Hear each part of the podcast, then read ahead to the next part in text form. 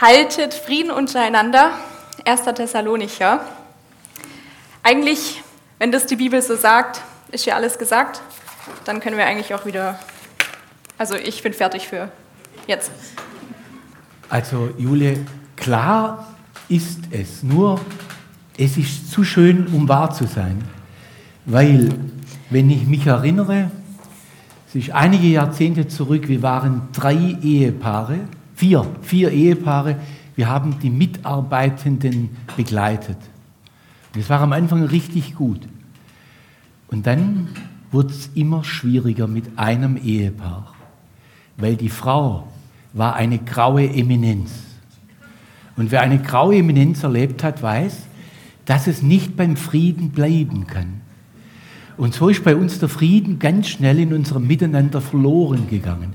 Weil wir aber als Christenmenschen natürlich untereinander den Frieden halten wollten, haben wir es probiert. Ist aber nicht gelungen. Dann haben wir Hilfe gesucht. Ein Onkel von mir, Psychotherapeut, mir hat gesagt, du musst uns helfen. Wir können nicht mehr miteinander. Es ist grausig. Dann haben wir es versucht. Ewig langes Gespräch, drei Stunden. Wir haben es besser verstanden, aber es wurde nichts. Es kam zu keinem Frieden unter uns. Wir mussten uns trennen. Es ging nicht. Und von daher, Jule, das ist schon schön, was da die Bibel sagt, aber Sie müssen, glaube ich, nächste Folie einblenden, beziehungsweise funktioniert es nicht?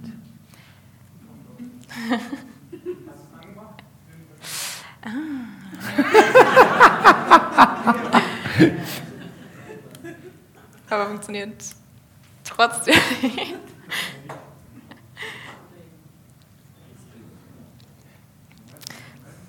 Also wir warten einfach, und so ist vielleicht mit dem Thema. Es ist gar nicht so leicht. Und was uns in der Vorbereitung deutlich geworden ist, unsere Ideale, die sind nochmal ein ganz besonderes Kapitel, weil das ist genau der Punkt. Und deshalb wollen wir heute Abend miteinander darüber gründlich nachdenken.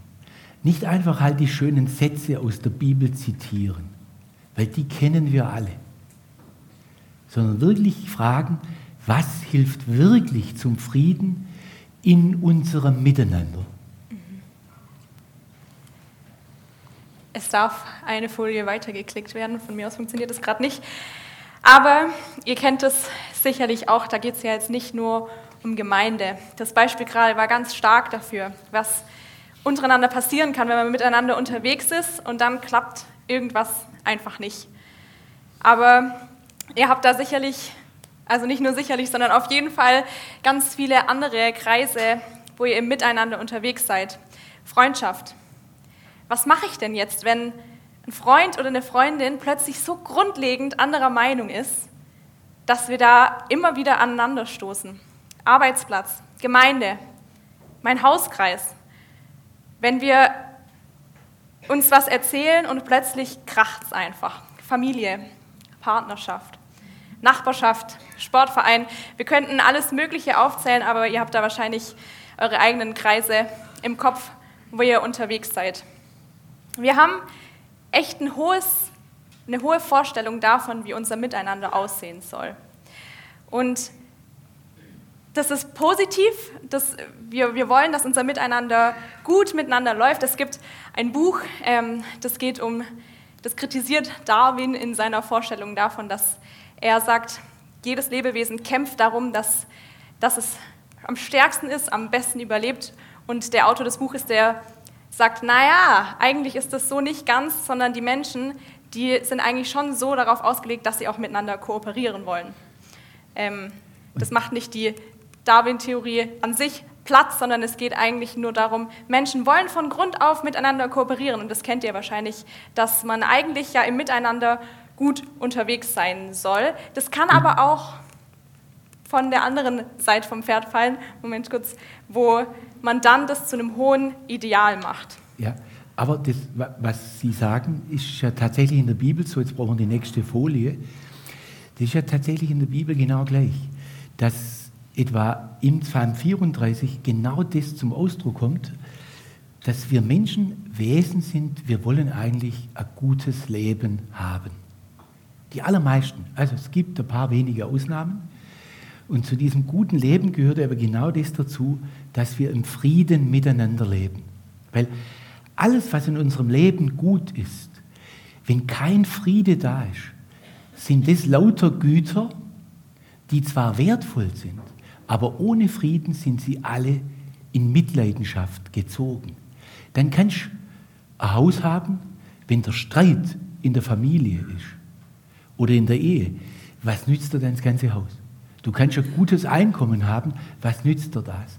Wenn du eine Nachbarschaft hast, ja, wo es kracht die, die ganze Zeit, dann nützt das alles nichts. Und insofern glaube ich schon, das passt, was da die Forschung zeigt, dass wir Menschen im Grunde genommen Wesen sind, die glücklich sein wollen und wissen, genau darum wissen, der Frieden ist was ganz Entscheidendes, um überhaupt glücklich zu sein. Ich kann es auch so sagen, der Frieden im Großen wie im Kleinen, ein großer Segen. Absolut. Und ich denke, das wäre jetzt der Punkt, Jule, dass wir sagen, was müssen wir denn jetzt überlegen, dass wir wirklich verstehen, was sind die Gründe, warum es zum Unfrieden kommt, warum es uns so schwerfällt, zum Frieden zu finden, und dann von dort aus auch herauszufinden, was hilft denn wirklich, weil unser Problem, wir haben alle schon Erfahrungen gemacht und haben gedacht, das hilft. Und dann hat es nicht geholfen. Und das ist, was uns sehr beschäftigt hat in der Vorbereitung. Und jetzt nehmen wir euch einfach mit hinein was uns so beschäftigt hat. Juli, ich würde sagen, genau. zeige Sie uns mal was. Wir haben uns grundsätzlich überlegt, wie kommt es eigentlich zum Unfrieden? Was passiert und warum und wie geht es uns dann eigentlich, wenn so ein Unfriedenfall auftritt? Ich habe es gerade schon angedeutet, dieses friedliche Miteinander, die Vorstellung, die wir haben, ganz viele haben da ein sehr großes Ideal davon im Kopf, was ja einen positiven Ursprung hat und dann aber wirklich nicht mehr anders geht, als dass immer jeder Umgang friedlich miteinander sein muss, weil eben Erwartungen da sind. Weil ich an meinen Nächsten, der, der mit mir ähm, in diesem Kreis ist, in meinem Zusammensein, ich habe Erwartungen und ich möchte, dass die erfüllt werden. Wenn die nicht erfüllt werden, dann muss ich mit Enttäuschungen umgehen. Und Enttäuschungen steigern sich dann ab und zu auch zu Wut und Ärger. Ihr werdet das kennen. Und dann kommt natürlich die Frage, wie gehe ich jetzt damit um? Was sage ich jetzt zu der Person? Wie gehe ich damit um? Was tue ich jetzt auch? Was wähle ich für Worte und Taten? Und dann habe ich ja noch meine ganz eigenen Wünsche und Bedürfnisse, die ich gestillt haben möchte. Ich habe auch Wünsche und Bedürfnisse, die den anderen betreffen und die ich da gestillt haben möchte. Also man sieht eine ganze Palette an Sachen, die da mitschwingen und Unfriede bringt wirklich viel mit sich. Was mir da unmittelbar einfällt, der Vater meines damals besten Freundes, ganz frommer Christenmensch, dem war die Nachfolge wirklich Herzensanliegen. Und genau das, was Sie andeuten, dann ist plötzlich die Wut bei ihm, der Ärger so übergekocht. Er hat dann, wir haben gesagt, so ein richtiger cholerischer Ausbruch. Und das ist aber genau der Punkt, was, was Sie sagen. Da läuft etwas ab in uns und wir kriegen es kaum mehr gebändigt. Und ich, ich lege eins noch drauf, das was hier Recht und Gerechtigkeit heißt. Wenn wir erleben, dass jemand anderer unser Recht nicht ernst nimmt, mit Füßen tritt, da geht es uns nicht gut. Und da, wo Gerechtigkeit fehlt, und das ist jetzt das, was wir gerade im Großen erleben, ist im Miteinander, im Kleinen nicht anders. Wo Gerechtigkeit außen vor bleibt, wo man einfach sagt, seid halt friedlich miteinander, ohne dass es gerecht zugeht, das geht nicht gut. Weil wenn wir über Gerechtigkeit und Recht reden, dann geht es darum, dass, ich sage mal, nur zwei Aspekte. Bei der Gerechtigkeit ist es ganz wichtig, was wir für Bedürfnisse haben, berechtigte Bedürfnisse, also dass wir zu essen haben, dass eben der andere uns nicht antastet. Und es geht bei der Gerechtigkeit immer um die Frage, wird das, was ich leiste, wird das gewürdigt? Und der Punkt ist, wenn wir in unserem Miteinander das nicht im Blick haben, was passiert, wir sehen es in den Nachrichten fast täglich, der soziale Unfrieden wird genährt, wo die Reichen immer noch reicher werden. Und dann wird es mitbekommen, wie manche sich bereichern und andere zieht immer noch mehr der Kürzere, entsteht notgedrungen sozialer Unfrieden. Gesellschaftlich, wo in unserem Miteinander, und jetzt gehen wir mal ganz klein, in einer Ehe, ich bin demnächst 40 Jahre verheiratet, wenn das, was meine Bedürfnisse ausmacht, wenn meine Frau das permanent nicht ernst nimmt, merke ich, und dann könnte ich sie verreisen. Und umgekehrt geht es ihr genau gleich. Und das ist, glaube ich, ganz wichtig, dass wir, wenn wir fragen, wie kommt es zum Unfrieden, dass wir auch darauf ganz bewusst achten. Weil der Punkt ist der, wo wir bei anderen nicht ernst nehmen, was ihnen zu Recht zukommt, zukommen sollte kann der andere nie auf Dauer im Frieden mit uns sein. Und umgekehrt genau das Gleiche. Und das ist, ihr habt es letzte Woche gesehen, die Stellen in der Bibel, die sind immer genau so. Der Martin Werthal, Psalm 85 zitiert, Gerechtigkeit und Frieden küssen sich. Und das ist eben der Punkt. Auch in unserem kleinen Miteinander kommt darauf unendlich viel an, dass wir das Ja nicht übergehen. Weil wo wir es übergehen, werden wir immer und immer neu wieder im Unfrieden landen. Also mir scheint das ganz was Wichtiges zu sein. Ähm, und ich sage es mal noch so,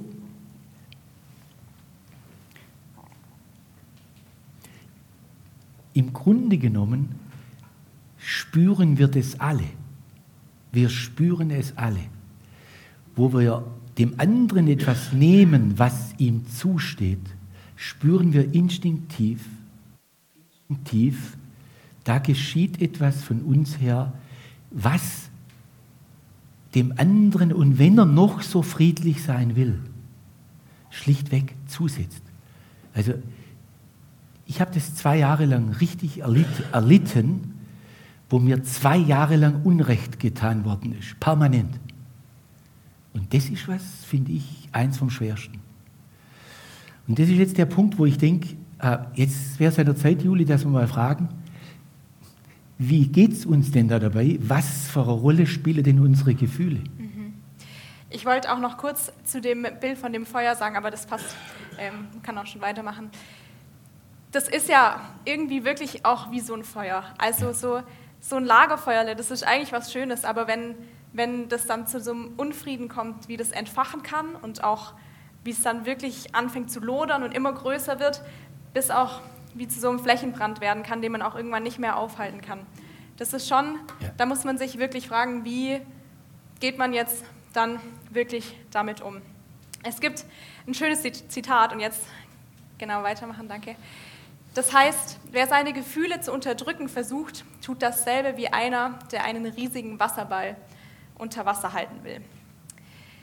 Wir Menschen haben eine ganz tolle Superman-mäßige Eigenschaft. Wir können nämlich so gut wie Gedanken lesen von anderen Menschen einfach nur durch Emotionen. Natürlich nicht ganz so krass, aber man kann durch Emotionen unfassbar viel lesen. Wir begegnen Emotionen jeden Tag und trotzdem verdrängen wir die ganz schön oft. Wir wollen uns mit denen eigentlich nicht so wirklich auseinandersetzen, zumindest wenn es negative Emotionen sind. Und das Zitat, das stimmt. Die negativen Emotionen, die sind wie so ein Wasserball und den versucht man unter Wasser zu drücken, dass es bloß nicht hochkommt und letztendlich kommt es mit doppelter Geschwindigkeit an die Oberfläche. Warum machen wir das eigentlich? Warum drücken wir die Emotionen weg? Zumindest die meisten von uns. Weil wir auch da wieder ein sehr großes Ideal haben. Vor allem auch wir als Christenmenschen müssen uns da meiner Meinung nach manchmal an die Nase fassen und sagen oft irgendwie sowas wie, ja, Feindesliebe, liebe deinen Nächsten oder auch goldene Regel, was du nicht willst, was man dir tut. Ihr kennt es. Dann haben wir da plötzlich so eine Vorstellung in uns wie, ja, dann darf auch wirklich gar nichts hochkommen. Also dann muss ich völlig bei mir sein und gefasst sein und meinem Gegenüber darf ich überhaupt nichts mehr sagen und da darf auch nichts brodeln, weil wir sollen ja unsere Nächsten lieben. Aber auch wieder jetzt zum Anfang, die Realität ist eben anders. Also wir machen ja die Erfahrung, dass negative Gefühle sich aufbauschen und letztendlich auch aufeinanderprallen und dass es gar nicht so hilft, wenn wir immer sagen, ja, lieben wir halt alle. Also. Aber gleichzeitig, Julie, und jetzt brauchen wir nächste Folie, der Knackpunkt ist ja der, was? Okay, der Knackpunkt ist der, Julie, das ist ja, wir haben ja genau davor Angst, dass wenn, und das kennt jeder von euch auch, wenn so richtig, wenn du deine Wut spürst, und jetzt sehe ich den, auf den ich wütend bin. Was befürchte ich schon im Vorhinein? Sobald ich den sehe, das heißt, wir haben Angst. Wenn Gefühle ungebremst aufeinanderprallen, weil wir es aus Erfahrung kennen, dass das tatsächlich manchmal vernichtend wird. Also die, die Lösung ist nicht einfach nur halt die Gefühle wahrzunehmen. Und wir wollen sie oft nicht wahrnehmen, weil wir Angst haben, dass wenn wir sie wahrnehmen, dass sie dann so stark sind, dass ich eben dir dann die Gurgel abdrehe. Und das ist ja jetzt nicht das, was ich von meinem Ideal her will. Also normalerweise nicht. Also insofern, es ist schon so was, dass wir irgendwie merken, wenn wir an die Gefühle vorbeigehen, ist es nichts. Aber wenn sie einfach ungebremst aufeinanderprallen, ist ein riesiges Problem. Und ich glaube, diese Angst davor, die verhindert aber auch ganz oft, dass wir wirklich hinschauen. Ja. Also das ist so, würde ich sagen. Ja, und die Lösung kann es ja auch nicht sein, dass wir irgendwie einfach alles über uns ergehen lassen. Also Missionsschule, Gemeinschaftshaus, meine WG, Fast monatlich wird da zusammengerufen und gesagt, die Küche sieht nicht so aus, wie sie aussehen sollte. Das ist das Thema schlechthin, Küche in meiner WG. Aber die haben recht, oder? Also wenn man, wenn man sich über die Küche ärgert, dann muss man sich das doch auch nicht immer einfach alles über sich ergehen lassen, auch nicht, wenn man eine theologische Ausbildung macht an der Missionsschule. es ist seit 22 Jahren so und Georg, äh, das war bei euch auch schon so, habe ich mir erzählen lassen. Also ich glaube tatsächlich, das ist wichtig. Kann es nicht anders und besser gehen? Und wir sind der Überzeugung, es gibt wirklich einen besseren Weg. Nächste Folie. Gibt wirklich einen besseren Weg. Und zwar ganz simpel. Wir alle kennen aus Erfahrung es ganz genau, wenn wir unsere Gefühle und die Gefühle anderer nicht wahrnehmen, was passiert dann? was passiert. Wir haben bloß einmal ein paar Punkte aufgeschrieben. Sie bestimmen uns dennoch. Ja, da, da tut einer freundlich, aber du weißt ganz genau, er denkt, du bist doch ein Arsch. Ja? Und du merkst spitzige Bemerkungen und alles. Hilft nichts. Ja? Oder wenn wir sie nicht wahrnehmen, verändern sich unsere Gefühle nicht. Das ist so äh, eigentlich so ein Geheimnis von unserem Leben. Nur das, was wir wahrnehmen und annehmen, nur das erfährt dann mit der Zeit eine Veränderung. Und wo wir unsere Gefühle nicht wahrnehmen, da verlieren wir unsere Lebendigkeit. Das ist, wenn wir die immer auf die Seite schieben, dann brauchen wir uns eigentlich nicht wundern, dass das Leben immer mehr uns ermüdet, dass vor allem jetzt, wenn ich dann mit den Leuten zusammen sein muss, die so schwierig sind, die mich so giftig angucken, dann ist jede Begegnung anstrengend. Jede Begegnung anstrengend. Und das ist, glaube ich, der Punkt, wo wir eigentlich wissen aus Erfahrung, es ist nicht wirklich hilfreich, wenn wir unsere Gefühle nicht wahrnehmen und sie übergehen. Aber es ist der Punkt natürlich der, wie können wir unsere Gefühle verstehen und wie lernen wir sie zuzulassen. Und jetzt was ganz Simples.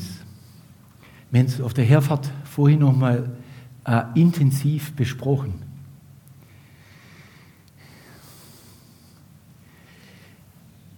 Wenn wir unserer Seele das Signal geben, du darfst mir zeigen, wie es dir geht, auch wo du mir deine Wut, deinen Ärger zeigst, dann zeigt unsere Seele mehr. Wo wir in unserem Miteinander auch genau dem Raum geben, wir werden mehr spüren. Wenn, wie das bei meiner Schwiegermutter daheim war, vergesst es nie. Ist jetzt fast 20 Jahre her, am Sonntagnachmittag. Der Daniel, der war damals etwa acht, der sagt mittags plötzlich, ich habe so Bauchweh. Und jetzt das Weh ist kaum verklungen, sagt meine Schwiegermutter, was wirst du Bauchweh haben? Das hat vom Kaffee gestört. Jetzt gibt es Kuchen. Du musst den jetzt essen.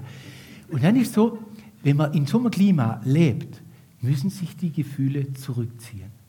Deshalb, wir tun gut daran zu sagen, Gott hat uns mit Gefühlen geschaffen. Und auch die sogenannten negativen Gefühle, ich mag das Wort überhaupt nicht, weil was heißt da negative Gefühle? Das sind Gefühle, die uns auf die Wirklichkeit hinweisen. Die sind positiv. Also, wie bewerten wir das? Das ist das erste ganz wichtige, gerade für uns Christenmenschen, weil wir immer denken, schon Zorn, Wut, Ärger zu empfinden, sei schon eine Sünde. Das halte ich für ganz schwierig. Wir, wir brauchen auch diese Gefühle, die gehören zur Wirklichkeit, zu unserer Wirklichkeit, zur Wirklichkeit von anderen. Das ist das Erste. Das Zweite aber jetzt. Wir dürfen nicht naiv sein. Wir müssen unsere Gefühle, ich habe hingeschrieben, bewusst prüfen. Was meine ich damit? Unsere Gefühle sind nicht, nicht, ich unterstreiche das jetzt dreimal, die sind nicht einfach gesund und heil. Unsere Gefühle sind wie alles andere in diesem Leben eine Mischung. Wir haben Gefühle, die uns helfen zur Wirklichkeit hin. Wir haben Gefühle, die uns in die Irre führen. Unsere Gefühle sind nicht untrüglich. Wir müssen sie prüfen. Ist mir ganz wichtig. Ich liebe Gefühle, aber ich hasse es, wenn man Gefühle nicht differenziert betrachtet, weil es führt uns in die Irre. Wir denken, du guckst eigentlich so freundlich. Jetzt aber, ich interpretiere dein Gesicht so wie, aha, das, was ist das? Der verstellt sich. Ich sehe es ganz deutlich. Eigentlich ist er mir ganz fein. Ich spüre das ganz tief. Ich würde ihm nicht gerecht werden und merke gar nicht, da bin ich geprägt von meinem Großvater. Gottlob, weil der hat es immer so gemacht.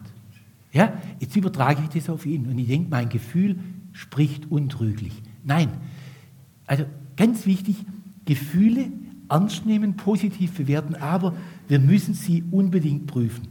Und dann spüren und äußern, mit anderen im Kleinen drüber wirklich reden. Weil wenn wir sie nicht kultivieren, die ziehen sich zurück.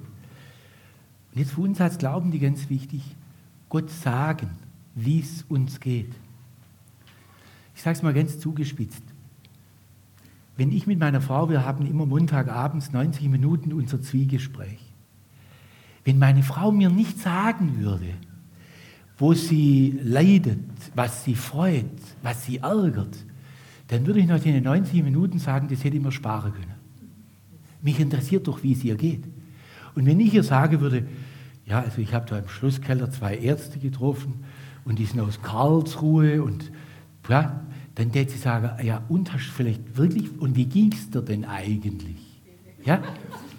Und das ist jetzt der Punkt, Gott interessiert sich dafür, wie es uns wirklich geht. Wo wir ihm nicht sagen, wie es uns geht. Ich sage es so, da ist, da ist Gott traurig. Und es tut uns nicht gut. Also das finde ich extrem wichtig, dass wir an der Stelle sehen, wenn wir die biblischen Texte ernst nehmen wollen, dann dürfen wir eben nicht einfach nur diese Ideale, sondern was uns wirklich umtreibt. Und dann von ihm erbitten, was uns fehlt. Denn anders würden wir ja genau das übergehen, wo uns Unrecht widerfährt, da fehlt uns was. das schmerzt, ja. Jetzt habe ich doch kurz ja? eine kleine Zwischenfrage, weil mich dann doch auch noch interessieren würde, wie sage ich denn Gott auch, wie es mir geht? Also was, was gibt es da denn für Möglichkeiten, wenn es mir selber schwerfällt, auch zu mhm. akzeptieren, was ich für Gefühle vielleicht in mir drin habe, die zu differenzieren, was ist richtig, was ist irgendwie auch vielleicht trügerisch, was gibt es da für Wege, um das auch... Also zunächst, und ruhig die nächste Folie, das passt. Ähm, zunächst, Juli, würde ich so sagen, nicht denken, dass das, was da mein Bedürfnis ist, dass mir endlich Recht widerfährt, dass mir nicht weiter Unrecht getan wird, dass ich das überhaupt mal ernst nehme und dann Gott aber auch so sage. Und da kennt ihr eine Geschichte aus der Kinderkirche schon. Und das Schlimme ist, die ist immer nur bis zu einer bestimmten Stelle erzählt worden. An der wichtigsten Stelle hat man aufgehört. Der David wird von Saul verfolgt. Saul versucht ihn wiederholt zu töten. Und eines Tages flüchtet der David mit seinen Gefolgsleuten in eine Höhle. Der Saul muss zum größeren Geschäft austreten, geht in diese Höhle. Der David schneidet ihm der Zipf von seinem Mantel ab. Ihr kennt diese Geschichte alle, ich sehe es an euren Gesichter. Und dann fragen seine Gefolgsleute ihn, warum hast du ihn nicht umgebracht? Und er sagt, der David, wie sollte ich den Gesalbten Gottes antasten? Und da wird in der Kinderkirche aufgehört. Und dann wird gesagt, seid auch so friedlich wo euch jemand Unrecht tut, tut ihm kein Leid an. Ja? Und da kommen die ganzen Ideale. Und da hört man da auf. Die Geschichte wird spannend danach. Das ist sozusagen nur der Anfang. Danach passiert nämlich Folgendes. Der David geht dem Saul nach und ruft ihm hinterher. Ruft ihm hinterher und sagt, ich verfolge dich nicht, aber du mich. Und dann kommt dieser wichtige Satz, und der hilft, glaube ich. Der David ruft dann Gott an als Rechtshelfer, dass Gott ihm Recht schafft gegen seinen Feind Saul. Hier habt ihr den Vers. Der Herr sei Richter und richte zwischen mir und dir und sehe da rein und führe meine Sache wo der David ihm recht ist, dass er mir Recht schaffe und mich rette aus deiner Hand. Und das finde ich ganz wichtig, Jule. Gott erwartet nicht von euch und von mir nicht, dass wenn uns jemand Unrecht tut, dass man sagt, ach, ich danke dir so, dass ich jetzt meinen Feind lieben darf. Ja, manche Christenmenschen denken dann, sie müssten auch noch die, die ihn selber zur Hölle machen. Da gibt es Schwiegermütter, da gibt es Nachbarn, da gibt es Arbeitskollegen und so weiter. Da gibt es ja genügend solche. Ja? Äh, und das Wichtige finde ich, Jule, dass wir wissen, Gott erwartet sowas überhaupt gar nicht von uns, sondern er ist der, der uns zum Recht helfen will. Und von daher, ich liebe das ohne Ende. Also Jule, das finde ich unglaublich hilfreich. Ja. Leuchtet Ihnen das ein? Ja, doch, total. Dann setze ich noch was drauf.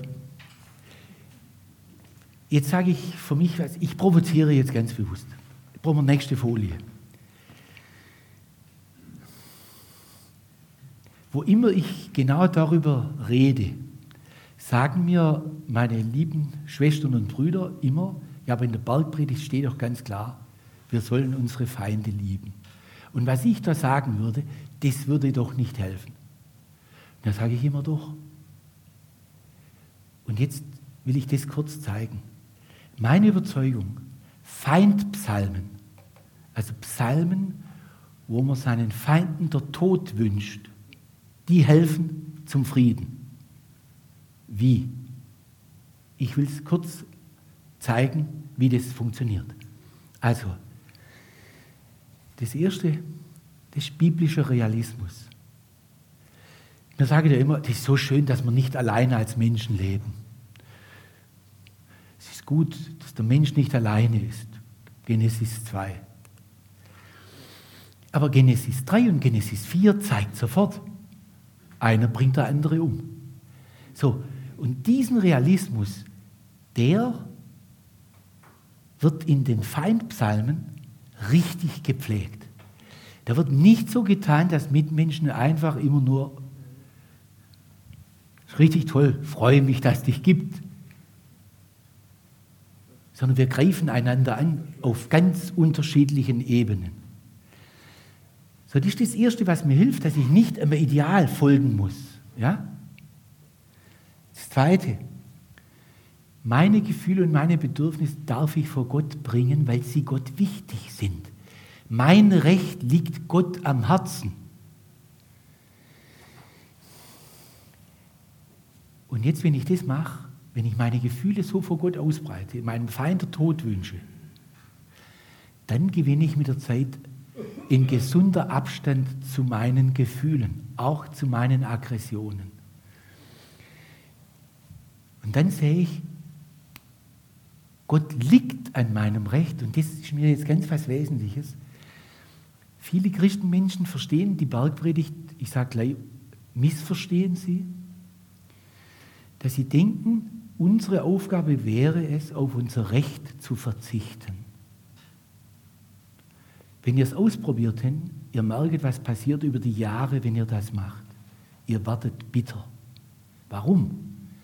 Weil ihr euer eigenes Empfinden nach Recht übergeht, andere übergehen dieses, ihr übergeht selber und jetzt denkt ihr auch noch, dass Gott von euch das erwartet. Und dann müsst ihr was denken? Dann könnt ihr nur denken, Gott ist einer, der gegen euch ist. In der Bibel ist das Schöne. Gott hat Interesse an unserem Recht, dass uns das zukommt, was uns zusteht. Das finde ich extrem wichtig. Sonst glaube ich, kann man gar nicht gesund als Christenmensch unterwegs sein. Dann, wenn ich nämlich das sehe, kann ich es Gott überlassen, dass er für mein Recht sorgt. Wo ich das kann, kann ich auf Rache verzichten. Weil er sorgt sich um mein Recht. Und dann muss ich der Versuchung zum Bösen nicht mehr erliegen. Weil das ist ja immer der Punkt, wenn einer mir Unrecht tut, mache mach ich gleich. Wenn der mit mir Krieg anfängt, mache ich gleich. In den Psalmen ist das die ständige Versuchung der Psalmbeter. Und der, die wird nur überwunden, wenn man Gott in den Blick nimmt und sagt, das überlasse ich ihm. Und dann schließlich, das ist das, was man dann kann, Römer 12, 21, lass dich nicht vom Bösen besiegen, und jetzt wörtlich übersetzt, sondern durch Gutes besiege das Böse. Deshalb meine These, Feindpsalmen sind den Weg zur Feindesliebe, weil wir damit dem umgehen können, was in uns passiert, und weil wir es mit Gott verbinden, werden wir innerlich freier, um dann, jetzt sage ich es ganz simpel, der andere achten zu können, respektieren zu können, selbst da, wo er uns gegenüber sich feindlich verhält. Das ist mir ein ganz wichtiger Punkt. Bin gespannt, was er sagen wird noch in der Diskussion. Äh, da gibt es eigentlich immer einen Widerspruch, aber auf den bin ich vorbereitet. Also es macht gar nichts aus. Formuliere ihn ruhig, das ist gar kein Problem. Jule, äh, und jetzt finde ich, bin da ganz gespannt, was Sie sagen werden. Oh. Nächste Folie. Das ist nämlich das, ihr kennt die Wallfahrtspsalmen. 120 bis 134. Das ist so ein kleiner Katechismus im Alten Testament. Und wie fängt er an, der kleine Katechismus? Da. Erster Psalm. Es wird meiner Seele lang zu wohnen bei denen, die den Frieden hassen. Ich halte Frieden, aber wenn ich rede, so fangen sie Krieg an. Was ist denn das, Jule? In unserer Vorbereitung haben wir uns viel auch mit Wort und Wahrheit beschäftigt. Also was trägt es aus, was wir auch sagen beim anderen oder auch wenn uns Dinge gesagt werden. Gerne die nächste Folie. Wir haben mal Positives und Negatives mitgebracht. Das wird euch auch einleuchten. Ähm, positive Worte, das, was ich im Gespräch von mir gebe, kann ermutigen, trösten oder aufrichten. Ich habe das ganz stark erfahren, wenn zum Beispiel mein Freund mir eine Nachricht schreibt und sagt, Jule, ich bin stolz auf dich, das hast du sehr gut geleistet. Dann merke ich, boah, das baut auf, das tut der Seele einfach gut. Und im nächsten Zug sagt er aber auch, nicht immer, aber manchmal, vielleicht kannst du da und da auch noch das anders machen oder besser machen. Ermutigung, das gehört dazu, dass wir einander aufrichten und auch tröstende Worte finden. Vielleicht ist das auch eher der schwierigere Part, wenn wir im Konflikt miteinander sind, dass man wirklich auch die ermutigenden Worte findet. Aber gehört dazu. Ja, und was machen jetzt die Worte, die aber auch wirklich treffen können? Die zerstören eher und brechen auch das Vertrauen. Und da auch ein kleines Beispiel aus meiner Schulzeit, ähm, wo ein Mädchen aus meiner Klasse immer wieder gemobbt wurde und die Klassenanführerin beschlossen hat, kommt, der schreiben wir einen Brief und sagen, was wir so wirklich so gar nicht gut finden an ihr. Irgendwann kam sie zu mir und hat gesagt, Jule, komm, möchtest du nicht auch deinen Namen drunter schreiben? Dann haben wir es als gesamte Klasse gemacht und können ihr den Brief hinlegen. Und ich habe da gehadert und habe meinen Namen drunter gesetzt. Bin nach Hause gegangen und habe nur noch geweint, weil ich gedacht habe, ich habe dieser Person heute wirklich einen wirklichen Schmerz zugefügt. Habe unterschrieben, was alles schlecht an ihr ist, habe unterschrieben, was sie nur verletzen kann und habe dann am nächsten Tag darum gebeten, meinen Namen wieder wegzunehmen. Aber darum geht es gar nicht, sondern es geht darum, wie wirklich tief Worte treffen können und wie wir uns das auch bewusst machen müssen. Und da gehört auch Wahrheit und Lüge rein. Wahrheit bedeutet vielleicht auch gar nicht, ziemlich sicher nicht, dass wir immer alles auf Drang sagen müssen, was uns im Kopf schwirrt. Nur weil ich denke, mein Gegenüber ist ein Vollpfosten und das die Wahrheit für mich ist, muss ich ihm das nicht an den Kopf werfen. Das bedeutet nicht Wahrheit. Sondern Wahrheit bedeutet, dass ich Worte finde, die mein Gegenüber aufbauen und diesen Konflikt lösen können. Jule, warum ist das nicht Wahrheit? Weil normalerweise sagen doch Leute, ich sage ja nur, wie es ist. Ja. Das ist doch die Wahrheit sagen. Wahrheit ist, ich sage, wie es ist. Warum ist das nicht Wahrheit? Weil es nicht im Wohlwollen zum Nächsten ist. Also ich, das, was ich meinte, man muss nicht alles ausdrücken, was man gerade im Kopf hat, auch wenn es für einen selber vielleicht so stimmt. Das trägt nichts dazu aus und dient in der Wahrheit auch nicht dem anderen. Also das heißt, Sie sagen, wenn ich nur sagen würde, wie es ist, bin ich nicht positiv gebunden an das, was das Wohl des anderen ausmacht. Ja. Und dann ist es keine Wahrheit. Ja, weil ich finde, dass Wahrheit eben ermutigen sollte und aufrichten sollte. Und Wahrheit nicht dazu dienen sollte, dass ich jetzt gerade noch mal eins drauf gebe. ja. Übrigens auch zum Thema Schweigen. Ja, also Schweigen, man sagt immer, man sagt nichts, aber eigentlich sagt man ziemlich viel damit, wenn man auch mal nichts sagt. Und auch da zu schauen, wo ist das eigentlich angemessen? Manchmal ist es angemessen zu schweigen und manchmal muss man sich auch überlegen, was liest mein Gegenüber da aber auch raus, wenn ich jetzt nichts sage? Also, was zeigt das eigentlich? Ja, also man sieht, dass, dass Worte sowohl aufbauen können als auch wirklich zerstören können und dass das anscheinend auch ein wichtiger Faktor ist, mhm. wie wir im Konflikt miteinander umgehen. Das hieße dann, das, was die Gefühle innen sind, die Worte tragen dann genau das nach außen. Ja. Und das sind Worte eigentlich Taten.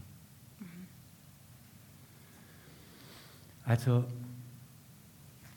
die Frage, die damit ja gestellt ist, ist, wie können wir eigentlich dann so miteinander kommunizieren, dass wirklich im Frieden gedient ist? Ja. Oder? Ja. Wir haben in der Vorbereitung gemerkt, da müssen wir was einüben. Das haben wir nicht einfach. Und das ist jetzt ganz, ich sage es mal jetzt für die, die sich ein bisschen auskennen, ethisch einüben hat mit der Tugendethik vom Aristoteles zu tun. Der alte Aristoteles, dieser griechische Philosoph, der hat ganz genau darum gewusst, die Dinge, das Gute muss eingeübt werden. Es reicht nicht, dass wir es einsehen. Und wir können ethisch sagen, im Sinne von einer Güterethik, der Frieden ist das höchste Gut oder eins der höchsten. Das höchste Gut ist das Leben selber. Und der Frieden, weil der über alles betrifft, wahrscheinlich das zweit- oder dritthöchste Gut. Und trotzdem geht es darum, wie eben, wie üben wir jetzt das ein, dass wir in unserem Miteinander, weil unsere Worte so starke Kraft haben, eine ganz unglaublich starke Kraft, müssen wir genau darüber nachdenken, wie gehen wir mit dem, was die Wirklichkeit ausmacht, was unsere Gefühle ausmacht, was die Gefühle der anderen ausmacht, wie können wir das so machen, dass das wirklich friedensförderlich wird und nicht Konflikte, Streit, Krieg befördert. Das, müssen wir jetzt überlegen. Weil wir können die Dinge noch so schön verstehen. Wir müssen sagen, wie üben wir das jetzt wirklich konkret ein? Und Sie haben es Juli jetzt ja auf ein Beispiel gebracht, dass Sie gemerkt haben, da haben Sie mit unterschrieben, da war der Sog, der Sog der Klasse so stark. Und jetzt ist eigentlich schön, dass Sie daheim merkten, das war es irgendwie nicht. Und ich, ich weiß nicht, wie es Ihnen geht, Juli, ich empfinde das so, natürlich schade, dass Sie da unterschrieben haben, aber eigentlich finde ich es gut, weil dann konnten Sie lernen, das war nicht und ich will meinen Namen wieder runtergenommen wissen. Ja.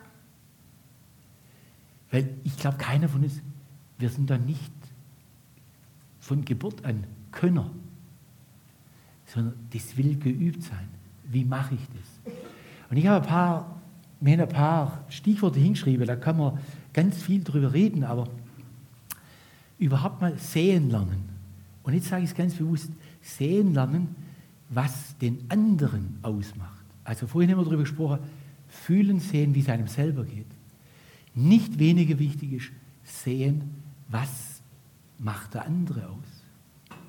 Dann fühlen. Brauche ich jetzt nichts mehr sagen, das ist entfaltet. Spüren, welche Bedürfnisse sind da bei mir berührt oder beim anderen. Wo ist da ein berechtigtes Bedürfnis bei mir, beim anderen? Weil wenn wir berechtigte Bedürfnisse übergehen in unserem Reden, das ist wie jedes Mal eine Ohrfeige, die wir dem anderen geben mit Worten. Da ist nichts geholfen, nichts, gar nichts. Und dann, dass wir statt fordernd, vorwurfsvoll, dass wir eine Bitte aussprechen. Das ist viel hilfreicher. Dann nehmen wir die Bedürfnisse ernst. Aber wir sprechen eine Bitte aus und damit bringen wir den anderen, wenn es gut geht, aus dem heraus, dass er einfach die Konfrontation fortsetzt. Das ist übrigens genau das Gleiche. Also, ich habe es vorher schon erwähnt, meine Frau und ich machen immer montags unser Zwiegespräch. Und da erzählen wir uns einfach ganz ehrlich, wie es uns geht. Aber nicht Vorwurf. Also, dass ich zu ihr sage, ich finde, du bist so blöd.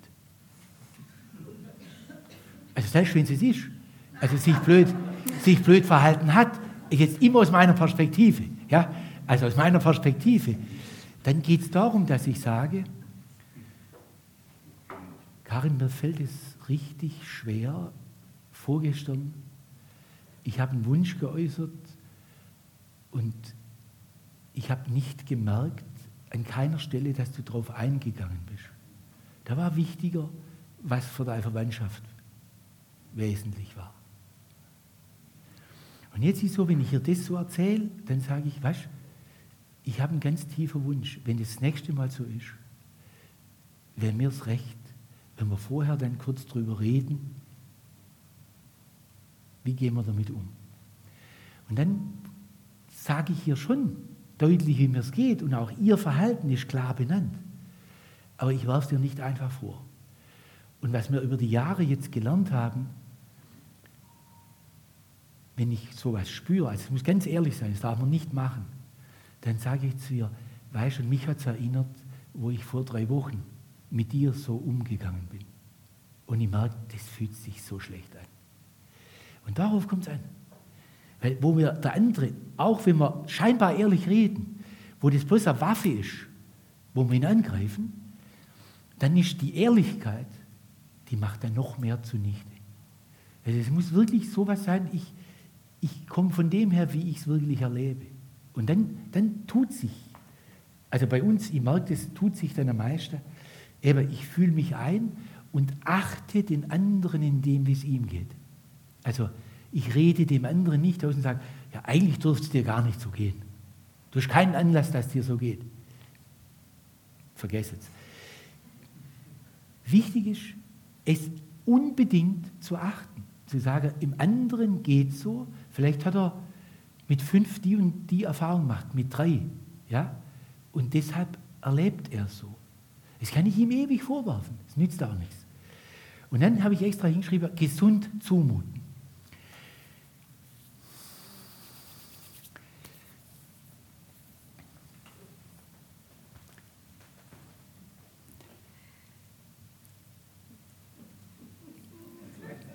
Ich überlege gerade, ich, ich sage es einfach richtig klar und scharf. Also ich mache jetzt gar keinen Bogen drumherum.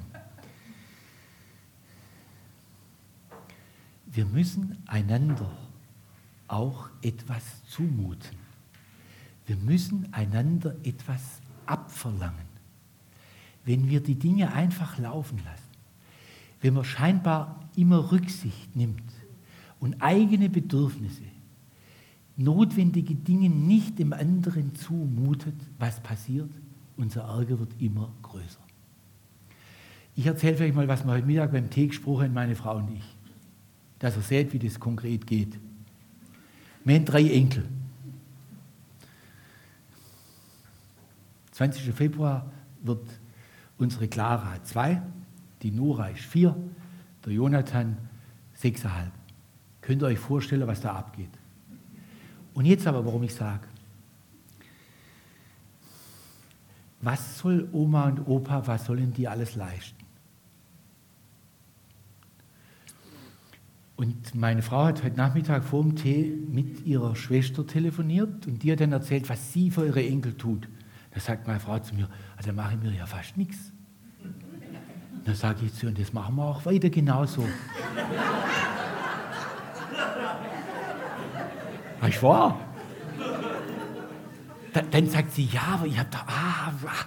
Dann sage ich, du, wir sind nicht dazu da, dass unsere Melli und unser Benedikt, dass die ein leichtes Leben haben und wir uns der Arsch dafür aufreißen. Wir haben einen behinderten Sohn, der ist 36, uns hat es niemand abgenommen. Das kann einem niemand abnehmen. Wenn du drei Kinder hast, hast du drei Kinder und das ist Geschäft. Und das muss man lernen. Und man ist nicht als Oma und Opa dazu da, denen ihr leichtes Leben zu machen und dass die irgendwie, was weiß ich was. Also ihr verstandet mich. Und der Punkt ist der, der Punkt ist der, ich finde, und jetzt, äh, dass mich keiner falsch versteht, man muss nicht so wenig machen wie ich. Also man kann, man kann durchaus mehr machen. Nur, nur, was ich voll wichtig finde, wir müssen einander etwas zumuten. Und ich sage euch das ganz offen. Ich bin nicht dazu da, dass ich Menschen das Leben leicht mache, wo die selber ran müssen. Dazu bin ich nicht da. Juli, das wissen Sie, wie ich es an der Missionsschule mache. Also da kommen manchmal Studierende, die haben Wünsche, die sind voll verständlich, aber das interessiert mich nicht. Die müssen was lernen. Ja. Oder? Ja. Genau, genau. Also, und das ist, was ich meine. Wir müssen einander etwas zumuten, weil friedensfähig zu werden, heißt genau das. Sachen, Wirklichkeit ernst nehmen zu lernen und nicht sich immer die Wirklichkeit so zurechtlegen, dass es für einen angenehm wird. Da tun wir nichts Gutes, sage ich dir ganz offen. Bin 62 jetzt und zwei Tage alt. Ähm, das ist, kannst es nicht mehr so wie mit 61 sagen, es ist wirklich viel drastischer. Also, ich glaube, es ist klar. Ja, also nicht, die Abschwächung hilft uns nicht. Und deshalb müssen wir es immer wieder einüben. Wir können es nicht einfach, aber einüben. Und dann schießt du mal über das Ziel hinaus. Ja? Dann verletzt wieder jemand, dann entschuldigst dich. Aber das nächste Mal probiere ich es wieder. Und dann kriege ich schon ein bisschen besser hin. Oder? Ja. Und gesund zumuten, aber auch wissen, dass andere einem auch was zumuten wollen. Also, finde, das ist im Umkehrschluss ja auch ein wichtiger Punkt. Ja, jetzt sehe ich gerade von der Oma, der Sack zubinden, Jule. Wir hätten noch viel, aber jetzt nächste Folie, wir müssen jetzt aufhören, dass wir noch diskutieren können.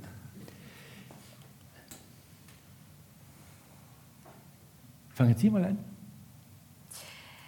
Ja, ich muss kurz, mich kurz sortieren. Die Folie kommt nämlich jetzt noch nicht, aber. It, also, sagen Sie noch was anderes, wenn Sie es für wichtig halten. Genau. Also auch Einübung im Sinne von Tat, also ablassen von etwas. Das, was Sie auch gerade gesagt haben, zumuten, aber auch einüben, Sachen sein zu lassen, Sachen aber auch bewusst zu tun. Also das finde ich auch noch einen wichtigen Punkt. Ja, genau, jetzt könnte die nächste Folie kommen. genau, zum Schluss haben wir noch aus dem Kolosserbrief etwas mitgebracht. Ähm, da steht, so bekleidet Nochmal die Folie vor, bitte. So, ja. so begleitet euch nun als von Gott Auserwählte. Und als wir das gelesen haben und rausgesucht haben, haben wir gedacht, das gibt wirklich richtige Hoffnungsperspektive, nämlich sich als von Gott Auserwählte zu wissen und auch damit wirklich loszugehen. Zu wissen, auch wie Sie es jetzt vorher gesagt haben, mein Gott schafft mir Recht. Ich bin von Gott auserwählt und der steht hinter mir bei dem, was ich tue. Und was ich finde,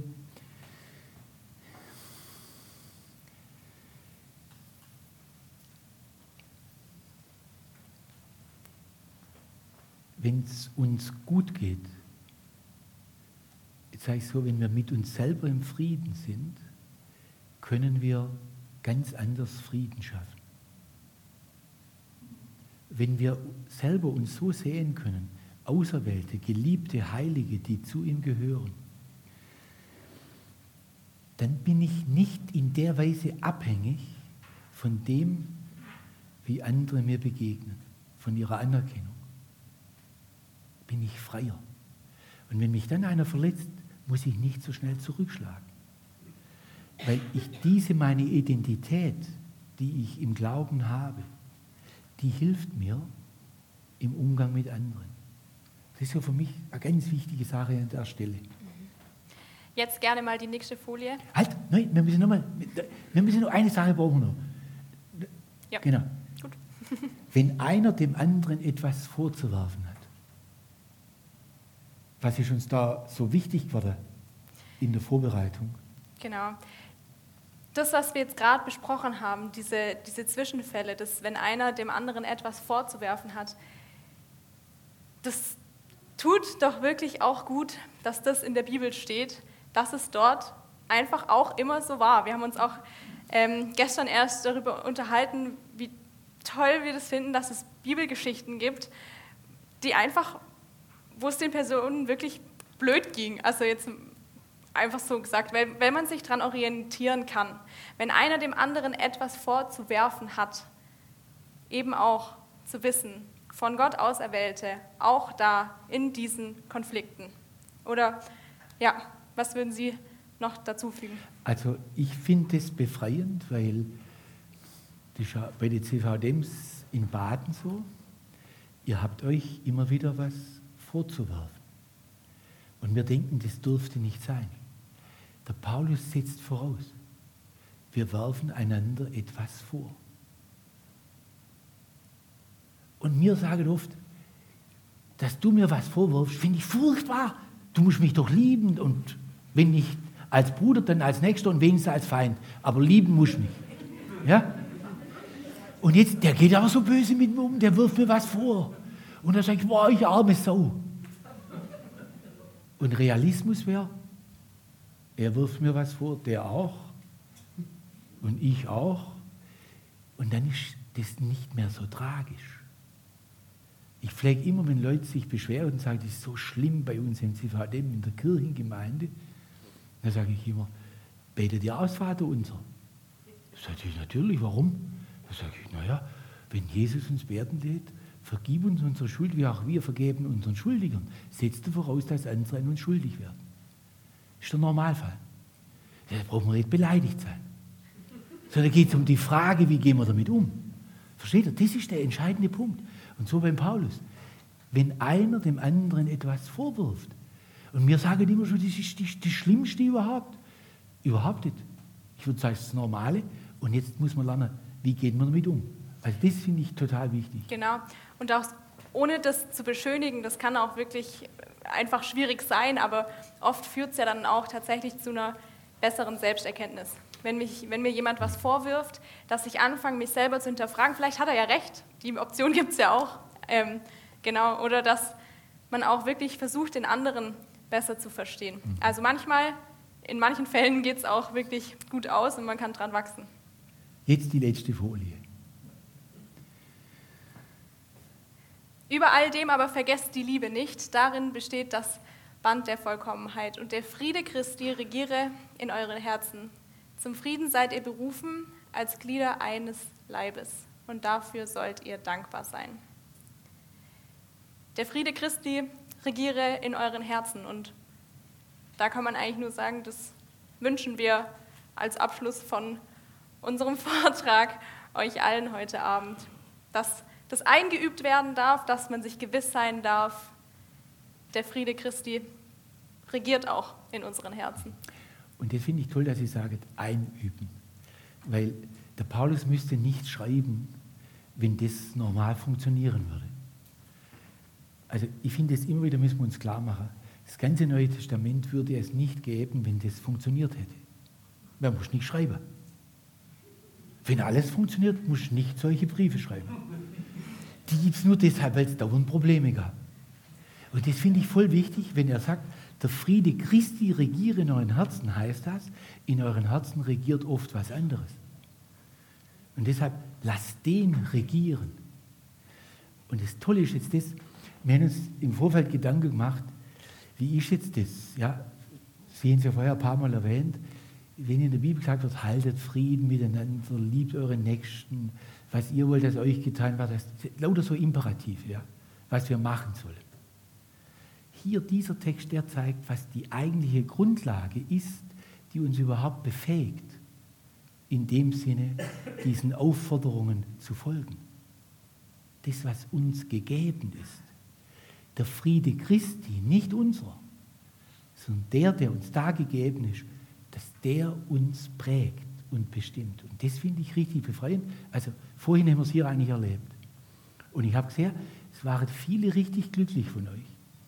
Bei was? Da draußen gab es ganz tolles Buffet.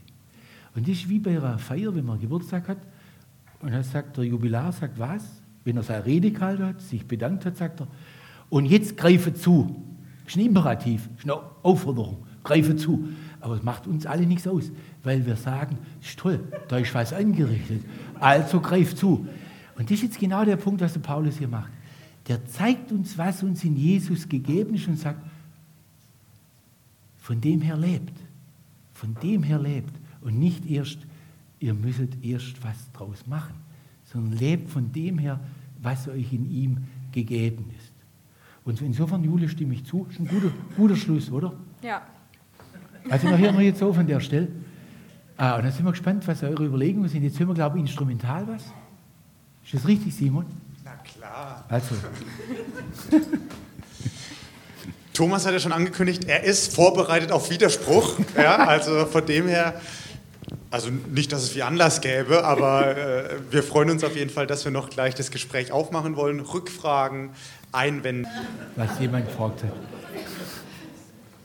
Ähm, ich wollte noch mal nachfragen zu dem Satz, was Sie gesagt haben. Die Wahrheit soll man nicht sagen oder nur, wenn es zum Wohle ist dem anderen. Sie haben jetzt aber im Nachsatz auch gesagt, wie wichtig das ist, darauf hinzuweisen. Und ich finde es für eine Klarheit elementar wichtig. Mhm.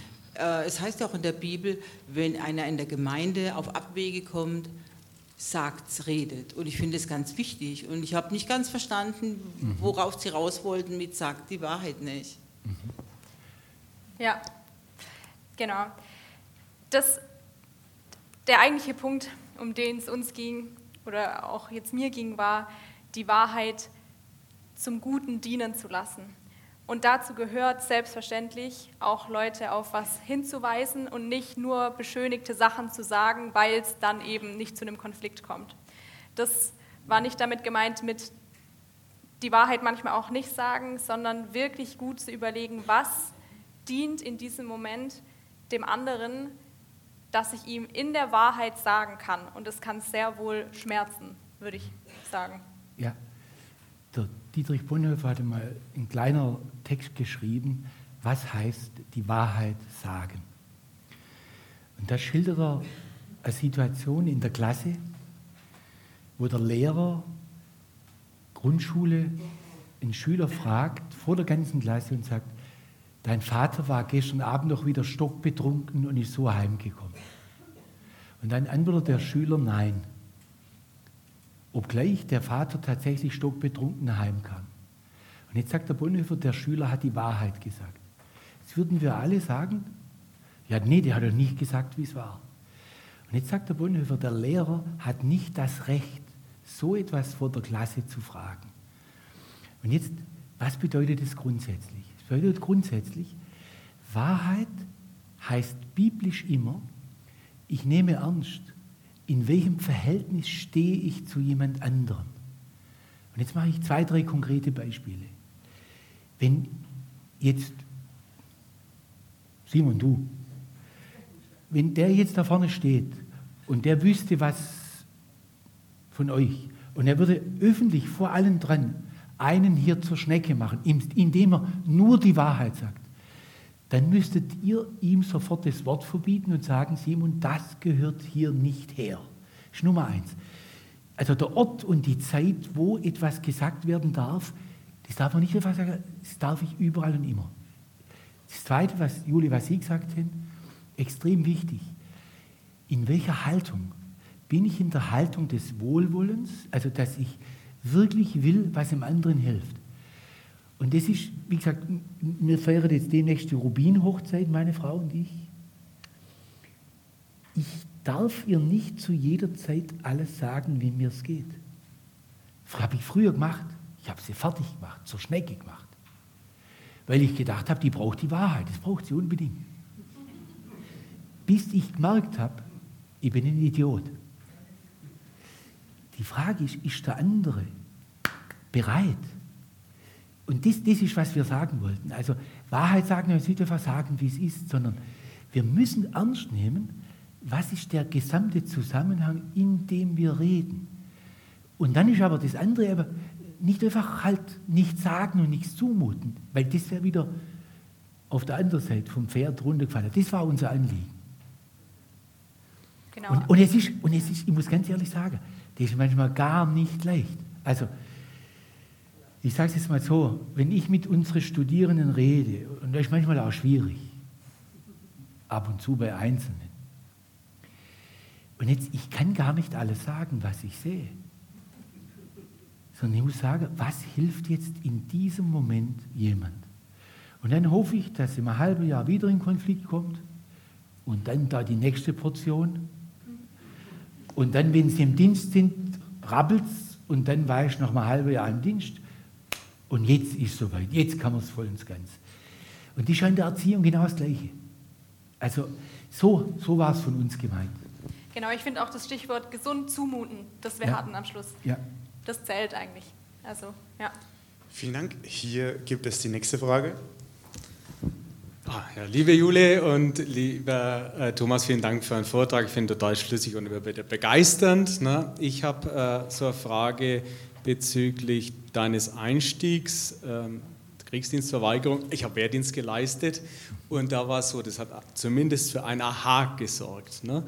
Und jetzt merke ich aber angesichts des äh, Angriffskriegs, in dem wir jetzt stehen, hat sich kirchlicher Jargon deutlich verändert. Ne? Das kam ja auch bei deinem Statement vor, da hat sich etwas verändert. Und ich muss sagen, mir geht es fast zu so schnell, dass sich was verändert. Ne, wir kamen aus einer starken Friedensbewegung und jetzt haben wir den Konflikt vor der Haustür und jetzt reden wir komplett anders, an mancher Stelle zumindest, von den kirchlichen Verlautbarungen. Das nehme ich wahr. Und ich bin mir gar nicht so richtig schlüssig, wie ich das finde. Und vielleicht ist es jetzt ein Statement, das zu einer Resonanz einladen soll, denn ich nehme das Bibelwort, suche den Frieden und jage ihm nach. Man könnte das genau. ersetzen und sagen, ja. suche die Gerechtigkeit und jage ihr nach. Da komme ich zu anderen Ergebnissen. Und du hast gesagt, eines der höchsten Güter ist das Leben und vielleicht der Frieden an Nummer zwei. Das heißt aber dann, die Gerechtigkeit ist nicht an Nummer zwei. Und das sind zwei unterschiedliche Dinge, auch wenn sie korrespondieren. Von mhm. daher, wenn mhm. wir nach dem Frieden suchen sollen, dann sind wir doch wieder stark bei der Bergpredigt, nämlich bei der Feindesliebe. Und du hast ja auch zitiert, wir sollen das Böse mit Guten überwinden. Und wenn man davor liest, was Paulus sagt, heißt es ja, stellt euch nicht dieser Welt gleich. Und dann macht er ja viele Imperative die das in der Konkretion bedeuten. Also wir Christen sind anders als die Mehrheit, anders als die Welt. Und das ist jetzt mein, sage ich mal, Statement, mein Widerspruch an der Stelle. Mir geht es zu schnell. Ja. Und da bitte ich nochmal ein paar Sätze, denn ich sehe die Gefahr, dass wir in eine Sprache gelangen, die uns nicht zuträglich ist und nicht im Sinne Jesus ist. Also das Erste, du sagst, Matthias, es geht zu schnell. Meine Gegenthese, es hat sich extrem schnell, extrem viel verändert und man muss extrem schnell reagieren. Meine Gegenthese. Wenn man so langsam ist, wenn was extrem anders ist, was tut man dann? Man hält an seine Ideale fest und jetzt, wir hatten Ende Februar, also ein paar Tage nachdem der Krieg ausgebrochen ist, eine KMA-Sitzung, also Konferenzmissionarische Ausbildungsstätten digital. Und ich habe gesagt, Leute, heute mache ich keine normale Andacht, sondern wir reden jetzt darüber, wie sehen wir das. Und jetzt ist was für mich komplett Spannendes passiert.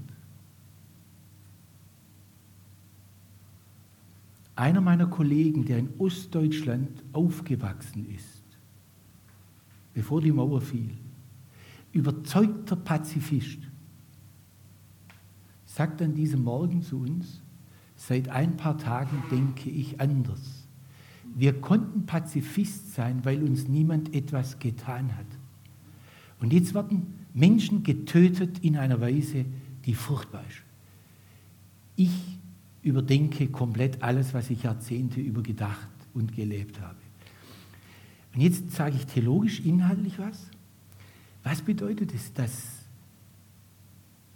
Paulus in Römer 13 von der Notwendigkeit spricht, dass der Staat das Schwert hat, Gewalt ausgeübt wird. Was bedeutet es theologisch, dass wir in einer Welt leben, wo, wo es Böses gibt, wo Unrecht geschieht, wo Menschen Menschen töten, ohne dass sie ein Recht dazu haben? Und jetzt sagt der Paulus, es braucht eine Macht, die das Böse begrenzt. Theologisch jetzt, ich habe es vorher ganz kurz angedeutet, das ist der Versuch der Zwei-Reiche-Lehre zu sagen, wir nehmen die Realität darin ernst, dass wo solche Mächte, die zerstörend sind, braucht es eine Gegenmacht. Und jetzt aber braucht es über das hinaus, braucht es Christenmenschen und andere, die ganz bewusst von dem her, was angefangen hat, ihre innerste Haltung und das, wie sie handeln, wo sie ganz aus sind auf Gerechtigkeit, also ohne Gerechtigkeit ist kein Friede möglich. Und eine pazifistische Gesinnung, die nicht dazu führt, dass Gerechtigkeit zustande kommt, es ist absolut aussichtslos. Also, aber da könnte der nächste Woche nochmal mit dem Kollege, weil der war auch dabei in der Diskussion, äh, und der hat nochmal ein bisschen was anderes als ich vertreten. Aber mein Punkt ist der, du hast es angesprochen, Güterethik. Ja? Was ist das höchste Gut? Und jetzt aber, was tun wir im Sinne einer Verantwortungsethik? Was heißt Verantwortung wahrzunehmen angesichts von ganz konkreten Machtverhältnissen, wo was geschieht? Also, Juli kann es bestätigen, wenn ich unterrichte über Ethik, dann sage ich immer Folgendes. Wenn Sie Polizistin oder Polizist werden, müssen Sie bereit sein, der gezielte Todesschuss zu vollziehen. Sonst können Sie das nicht werden. Und jetzt, kann ich denn das oder nicht? Ich sage, ich würde sogar, ohne dass ich Polizist bin und ich hätte eine Waffe, ich würde sofort gezielt jemanden töten, wenn der andere einen nach dem anderen umbringt. Das halte ich für eine Verantwortung, die ich habe. Ich muss fürs Leben eintreten. Das ist meine tiefste ethische Überzeugung. Wo ich dir zustimme, ist, dass in dem, wie sprachlich die letzten Monate, was da lief, da kann man viel nachdenken. Wie kann man darüber reden? Aber von der Sache her, was wäre denn gewesen, wenn die Alliierten nicht gegen Nazi-Deutschland vorgegangen wären? Wir würden heute Abend nicht hier so sitzen. Und das, das ist, also da bin ich tatsächlich durch und durch Lutheraner. Da, mehr denn je. Das wäre meine Sicht der Dinge. Weitere Fragen? Dann gerne mit der Hand melden. Da, ganz dahinter. Ja. Geht's so? Meine Frau grinst schon wieder, dass ich eine Frage stelle. Herr Mayer, äh, Sie haben zwei Dinge angedeutet oder erzählt, die ich sehr hilfreich fand, aber da habe ich noch eine Nachfrage. Sie haben einmal erzählt von diesen vier Paaren, die Sie seinerzeit waren, wo das mit dem einen Paar gescheitert ist. Und dann war das mit dieser Küche aufräumen bei Ihnen. Und das ist ja so ein, so, so ein Punkt auch. Es gibt ja äh, häufig Konflikte, das ist nicht so eine einmalige Geschichte und da erzähle ich dann und ich gehe auf den Menschen zu, werfe ihm das vor in der Absicht, freundlich und vielleicht bittend und würdigend das zu machen, dass wir es vielleicht hinkriegen, sondern das sind so Konflikte. Zum 799. Mal ist die Küche nicht aufgeräumt. Und es liegt immer an dem einen oder an dem anderen und da ist sofort eine Emotion da, wie gehe ich denn damit um? Oder umgekehrt, noch schlimmer ist ja dann, wenn beide sich vorwerfen, äh, dass jeder an sich siebenmal die Woche die Spülmaschine ausgeräumt hat, äh, und, äh, aber trotzdem ist die Küche dreckig. Also es war immer der andere. Wie gehe ich denn damit um? Weil das sind ja belastete Geschichten. Ja, die ewige Wiederkehr des Gleichen. Juli, wie machen Sie das, wenn Sie in der Küche sich ärgern im Haus eh? Ja, aber das ist ja deine Frage. Juli, wie machen Sie es? Ja.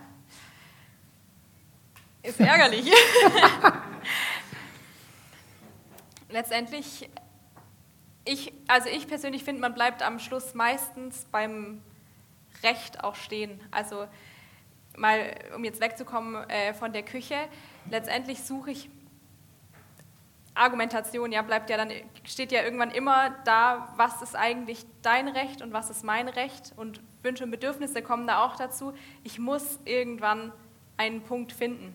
Jetzt bei einer Küche ist es sau blöd, wir sind auch zehn Leute, das macht es nochmal irgendwie blöder, weil wir so viele sind.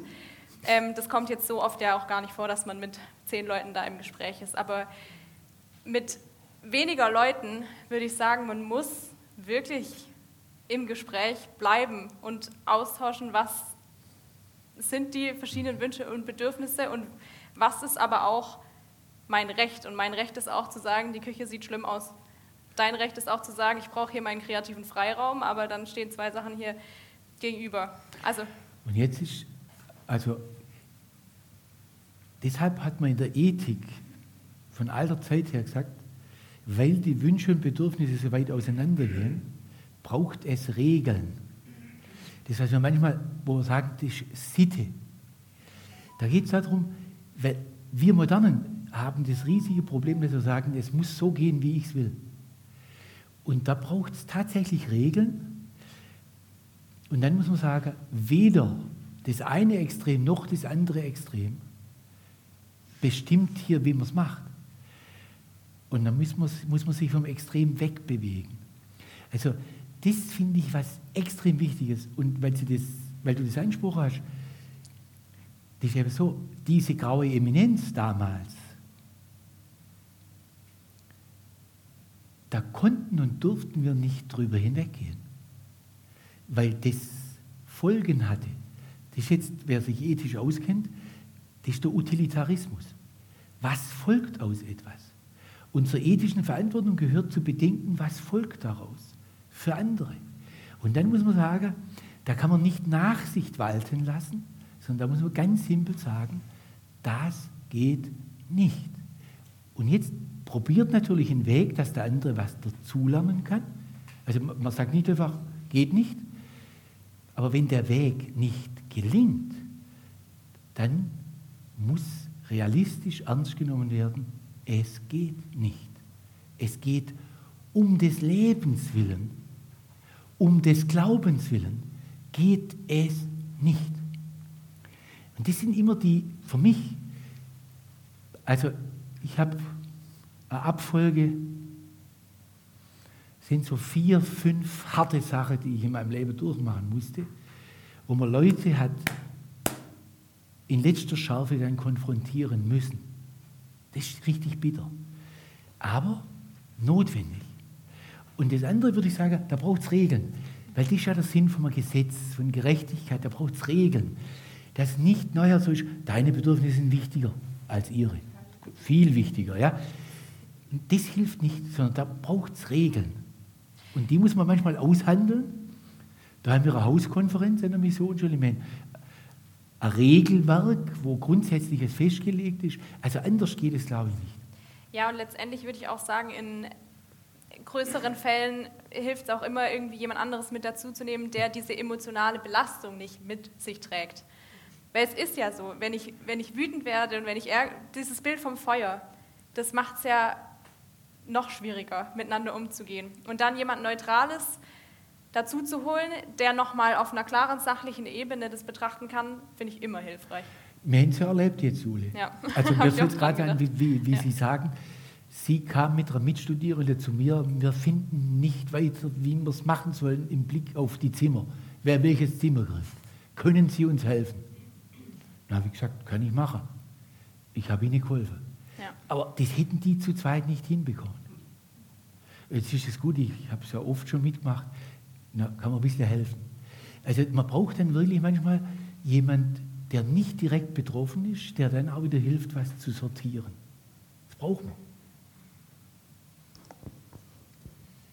Für eine, maximal zwei Fragen hätten wir noch Zeit. Gibt es noch etwas?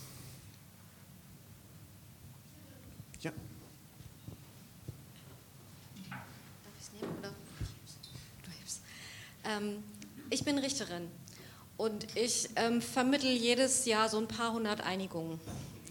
Und ich habe manchmal das Gefühl, das ist im weltlichen Bereich einfacher.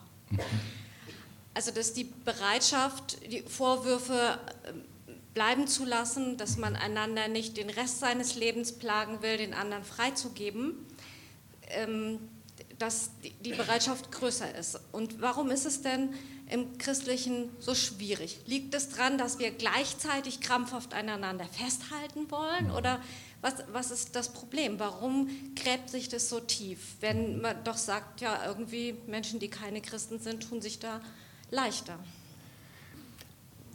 Also meine Vermutung, also so ging es der Jule und mir in der Vorbereitung, dass unsere hohen christlichen Ideale, dass die in der Tat ein echtes Problem sind. Also ich glaube, dass das spielt eine ganz große Rolle. Wenn jetzt du als Richterin, die sagen, da ist ein Konflikt, wobei, da gibt es ja auch ganz unterschiedliches. Also mir eine Freundin, die, die hatte Scheidung hinter sich jetzt vor ein paar Jahren. Das war furchtbar. Wo er halt probiert hat, ich gewinne so viel, wie es bloß geht. Aber jetzt, ich glaube tatsächlich, diese hohen christlichen Ideale, die verhindern, dass wir die Realität, wie sie ist, wahrnehmen und dann auch mit ihr realitätsgemäß umgehen. Das, das ist, was ich glaube, ganz hohe Ideale sind schlichtweg an dieser Stelle extrem schädlich. Weil man dann nie genau hingucken kann und auch nicht zu Kompromissen bereit ist, weil mein Ideal muss erfüllt sein. Also das, glaube ich, ist ein Grund. Aber wenn du da jedes Jahr mit so vielen Leuten zu tun hast, was, ist denn deine Deutung, Erkenntnis, wo du sagst, warum tun die sich leichter?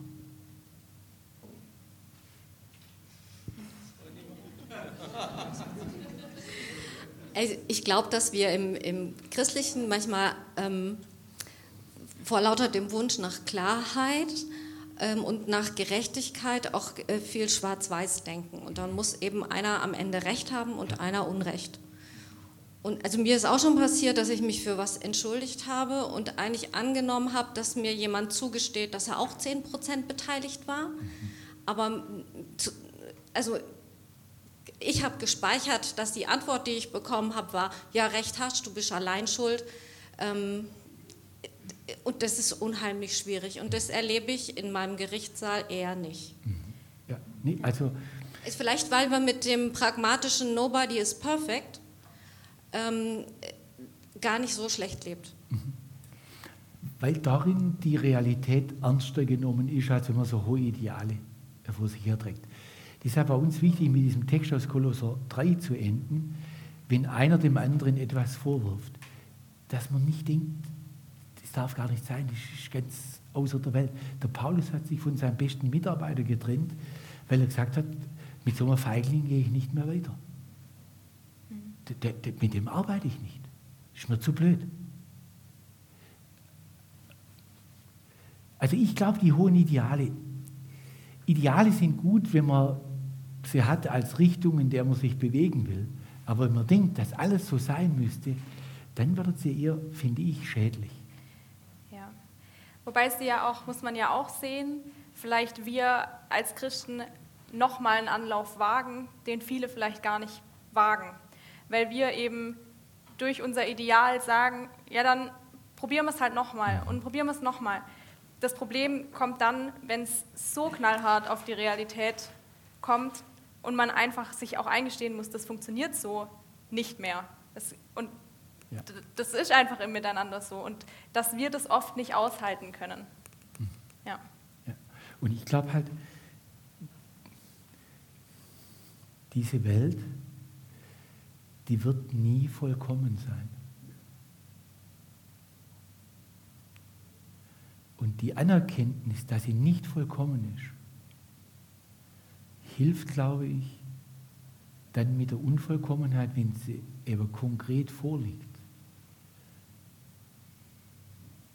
Ich sage es vorsichtig, dann kann man besser damit umgehen. Als wenn man ständig am Ideal klebt und das, das was du sagst, nobody is perfect, ja, wenn das so die Grundsicht ist, dann das ist einfach so, also jetzt regeln wir es. Dann hat man eine pragmatische Regelung. Vielleicht ist es das. Aber man müsste es nochmal angucken, weil das, ich habe halt als Pfarrer, bevor ich an der Missionsschule war, halt so viel mitgekriegt, also bei Nicht-Christenmenschen, die sich so spinnefeind waren. Also wo praktisch nicht diese gesunde Pragmatik da war, aber man erlebt alles. So unterschiedlich.